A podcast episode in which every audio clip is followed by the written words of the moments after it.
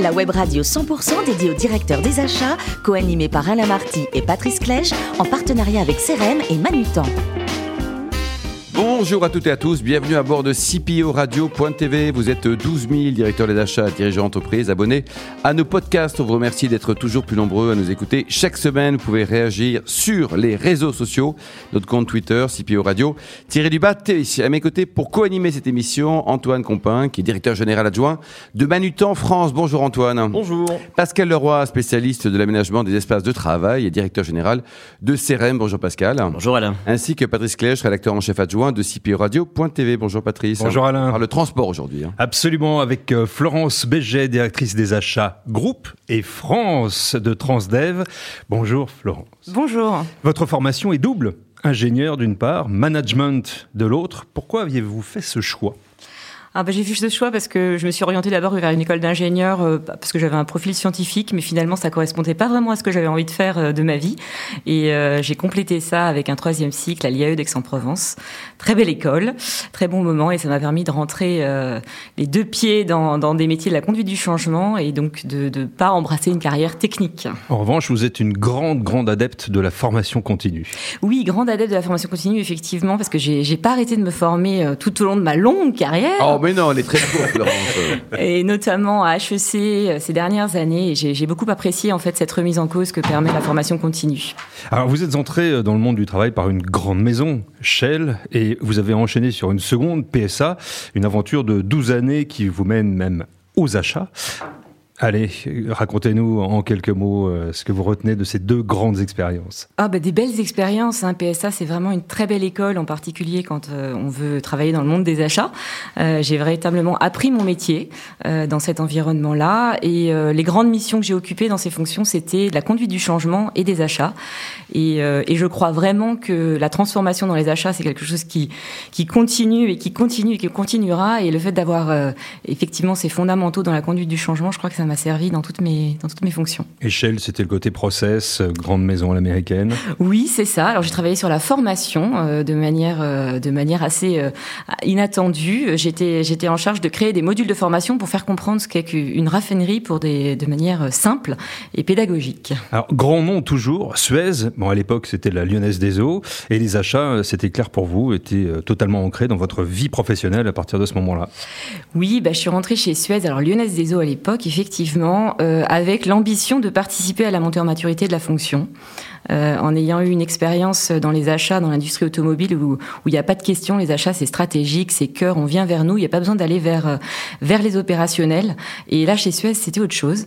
Euh, il a fallu labourer et convaincre et transformer cette fonction pour en faire une vraiment une fonction reconnue par le management et par la finance. Et enfin, de l'importance du réseau, c'est un ancien de Suez qui est devenu patron de Transdev qui vous a appelé à ses côtés pour diriger les achats. Tout d'abord la France, et on en parlait, et puis, et puis le groupe. Voilà, donc depuis un an, j'ai rejoint effectivement le groupe Transdev, la, la mobilité euh, en France et maintenant euh, et maintenant pour le groupe, tout en ayant la responsabilité de la France parce que on est loin d'être au bout.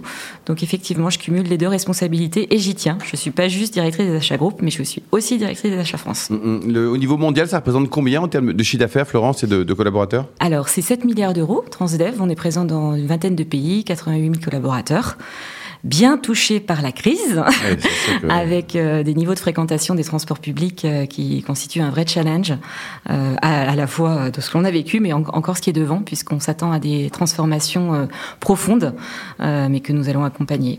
La France, c'est un pays important dans le groupe. Hein, en Ah, c'est termes- 40%, c'est 40%, 40%, quand 40% du chiffre d'affaires. Donc euh, oui, oui, une présence France qui est, qui est très forte, Bah, un peu comme chez Suez en fait, qui a aussi, qui était aussi un groupe euh, le, très le marché national est important. Pascal Alors, euh, je vais vous poser une question par rapport aux solutions de mobilité. Elles ont beaucoup évolué ces dernières années, euh, notamment en termes d'énergie, etc. Mais je, je pense que ça va encore beaucoup évoluer, à la fois en termes d'énergie, mais en termes de solutions proprement dites, notamment pour l'aménagement du cœur des villes. Est-ce que vous pouvez nous en dire un petit peu plus? Oui, eh ben, on s'attend. Alors il y a, je dirais, un double accompagnement. hein. On a l'accompagnement de la transition énergétique avec euh, le verdissement de la flotte, et là on est euh, pleinement engagé, mais aussi tout le travail qu'on fait autour des mobilités douces. Et euh, là, c'est ce qu'on a constaté pendant la crise, c'est que finalement les centres-villes se, se était plutôt occupé par des cyclistes et les gens reprennent la marche à pied. et ça va aussi permettre peut-être de déployer nos solutions de mobilité plutôt sur les périphéries et travailler sur la cohésion sociale. Donc on a vraiment un enjeu à la fois écologique, mais aussi de, cohésion sociale au niveau du groupe. Et ça, voilà, c'est extrêmement intéressant en termes de, de stratégie. Parfait. Euh, alors, vous avez vécu récemment une expérience heureuse en termes de mutualisation des achats. Je crois que c'était pendant la crise, au début de la crise du Covid, avec la mutualisation des achats avec certains de vos concurrents ou euh, confrères, on va dire, euh, sur l'achat des masques. Est-ce que vous avez dans les cartons l'idée de mutualiser vos achats, euh, soit avec d'autres autre chose, sur autre chose, soit avec des, avec des concurrents ou soit avec euh, d'autres acteurs? Alors c'est, oui, effectivement, ça a été une expérience euh, assez extraordinaire, je dirais, parce que moi, ça faisait deux mois que j'étais dans le groupe et, euh, et je me suis retrouvée effectivement à, à, mettre à profit mon expertise pour acheter 40 euh, millions de masques pour la profession et, et, permettre, bah, je dirais, à notre petite mesure, mais à, la France de redémarrer, parce que si on n'avait pas pu avoir les transports publics et, des conducteurs qui étaient protégés, on aurait eu beaucoup de mal à, à faire redémarrer l'économie. Donc petitement, on a participé à ça. Après, euh, mon expérience de, de, travail avec les concurrents, euh, je l'avais expérimenté aussi chez PSA pendant la crise. Euh, C'était en 2010. Euh, on avait travaillé conjointement sur la restructuration de la filière emboutissage. Et c'est vrai que mon expérience, c'est qu'on se soude au niveau de la profession plutôt en temps de crise. Et après, chacun, rentre un petit peu chez soi quand même. Donc euh, j'ai pas véritablement de projet dans les cartons euh, par rapport à ce que vous exprimez. Antoine, vous vendez des masques aussi chez, chez Manutan ou pas? Bien sûr, bien sûr. Vous faites un prix à Florence pour 40 millions supplémentaires Nous verrons avec Florence à la fin, je pense.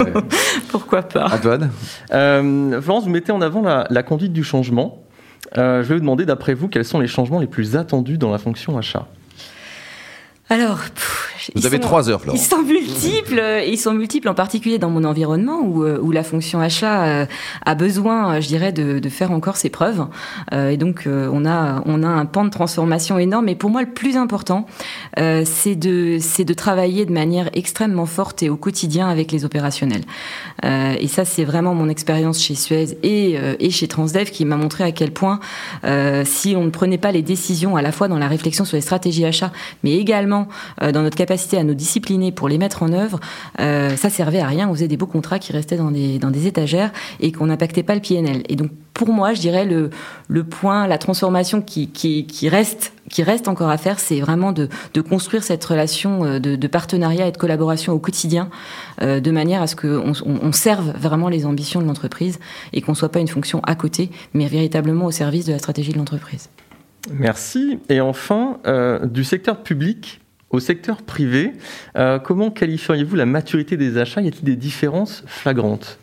Alors aujourd'hui, moi je suis une entreprise privée, même si notre actionnaire est euh, Caisse des dépôts euh, majoritaire. Euh, bah, les grandes différences, enfin moi ce que je vois euh, plutôt en, travaillant notamment avec euh, des partenaires au niveau du CNA ou dans d'autres organismes professionnels, je vois la fonction achat dans, dans public se transformer significativement et je pense que je pense que le temps est révolu d'une grande scission entre les achats dans le, dans le, dans le secteur privé et dans le secteur public. Je pense que on est en train de converger sur des enjeux euh, commun. Euh, je pense en particulier où, et, et moi j'attends beaucoup, je dirais, étant donné que les collectivités locales sont notre client, mmh. euh, qu'elles nous embarquent pour transformer notre fonction, notamment euh, sur tous les enjeux d'achat responsable, de RSE, d'achat inclusif. Je pense que si nos collectivités exigent de leurs opérateurs des attentes de ce point de vue-là fortes, alors ça embarquera aussi le secteur privé dans la transformation. Et je pense que, que les achats publics ont un rôle crucial à jouer du côté de du côté de la RSE, du côté mmh. Des achats responsables. Florence, les limites du télétravail, quelles sont-elles je dirais le management, euh, le management, la proximité, la capacité à sentir euh, si on a vraiment les gens avec nous ou pas. Euh, je pense qu'il y a un cer certaines personnes euh, qui peuvent sans problème et à qui on peut faire complètement confiance euh, dans un fonctionnement à distance. Euh, il y en a d'autres, c'est un petit peu plus compliqué. Et je trouve que pour enfin, l'esprit d'équipe, on a besoin de se voir, on a besoin de ouais, se toucher, on a besoin de se voilà. sentir, on a besoin de voilà, sentir si les gens un café, voilà, avec nous ou pas. Ouais. Et, et, et c'est, je trouve, ce qui est le plus difficile dans, dans les teams, c'est dans les teams, et puis voilà, les zooms équivalents. Quoi. Mm. Ouais. Alors vous êtes patron de France, patron de monde également des achats. Vous prenez un petit peu de temps quand même pour rencontrer des, des nouveaux fournisseurs potentiels, des, des start-up, enfin des, des gens qui viennent vous solliciter en vous rêvant, en rêvant de vous vendre des choses? On essaie, mais je dirais qu'aujourd'hui, il y a tant à faire sur les fondamentaux euh, qu'au bout d'un an, j'ai pas à mon actif une liste de partenariats à vous présenter, malheureusement. Mais je dirais, c'est, c'est évident que ça fait partie de notre fonction que d'être en capacité d'attirer, euh, d'attirer des talents et de donner envie à, à, des, à des clients, à des partenaires, à des fournisseurs de travailler avec nous. Euh, donc, euh, oui. pas de grande, pas de grande réussite, pas de grande réussite, honnêtement, à mon actif à ce stade chez Transdev. Mais ça vous dérange pas de bosser avec une start-up Ça être des gens qui viennent avec une bonne idée. Vous allez prendre le risque de travailler avec eux ou vous dites ah bah, Je dirais que, alors l'avantage d'être dans une organisation qui finalement est assez peu processée et euh, peu peu structurée, c'est que ça ouvre beaucoup de possibilités. Euh, donc on n'a pas spécialement des grandes barrières à l'entrée. Euh, donc je pense qu'on a on a effectivement cette capacité à, à travailler euh, de manière assez euh, large avec différents acteurs, de, de, quelle que soit leur taille. Donc c'est plutôt une chance de ce point de vue-là. Je pense mmh. que voilà, c'est les choses sont possibles. Florence, la bienveillance, c'est important dans une entreprise et ailleurs? Ah oui, c'est important, oui. c'est important, la bienveillance, euh, chercher à, à d'abord voir euh, ce qu'on peut faire grandir chez l'autre euh, avant de juger, à écouter, à construire avec. Euh, oui, oui. Et puis je dirais que dans cette, cette année euh, de crise où on a été fortement chahuté, on a bien vu que chacun se comportait, vivait différemment euh, le confinement, le télétravail, euh, les, les objectifs qui changeaient. Euh, et donc effectivement, il a fallu développer de l'empathie mmh. pour bah, pour pouvoir comprendre là où on était chacun et, et, lui permettre de faire un bout de chemin et continuer à faire un bout de chemin ensemble.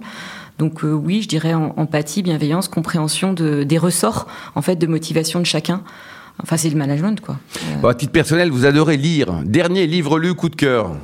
Ah là là, Célébration du quotidien de Colette Nice-Mazur, qui n'est pas un nouveau livre, mais qui, euh, voilà, qui est, qui, est, un livre que j'aime, que j'aime lire et relire. Bon. Et, voilà. et, alors, pour vous détendre, vous allez courir. Vous courez, vous courez, vous courez. Ah oui, votre je... meilleur temps et votre meilleur souvenir de semi-marathon bah, C'est ce que je disais, 1h45 au semi de Paris. Mais là, toutes les courses sont reportées, reportées, reportées. Donc, euh, c'est un peu frustrant. Mmh. Euh, mais bon, je continue à courir pour mon plaisir mais sans plan d'entraînement précis. Et le marathon un jour ou alors on se limite au semi? Parce que c'est un autre sport, si je puis dire. Ben, c'est la préparation qui est exigeante et, euh, et je dirais qu'aujourd'hui, avec euh, avec l'activité professionnelle, mes quatre enfants, et puis voilà, c'est un peu compliqué d'insérer un plan d'entraînement marathon si on veut le faire correctement. Merci beaucoup Florence, merci également à vous Antoine, Pascal et Patrice. Fin de ce numéro de CPO Radio.tv. Retrouvez toute notre actualité sur nos comptes Twitter et LinkedIn. On se donne rendez-vous mercredi prochain à 14h précise pour une nouvelle émission. L'invité de la semaine de CPO Radio.tv, une production B2B Radio.tv en partenariat avec CRM et Manutan.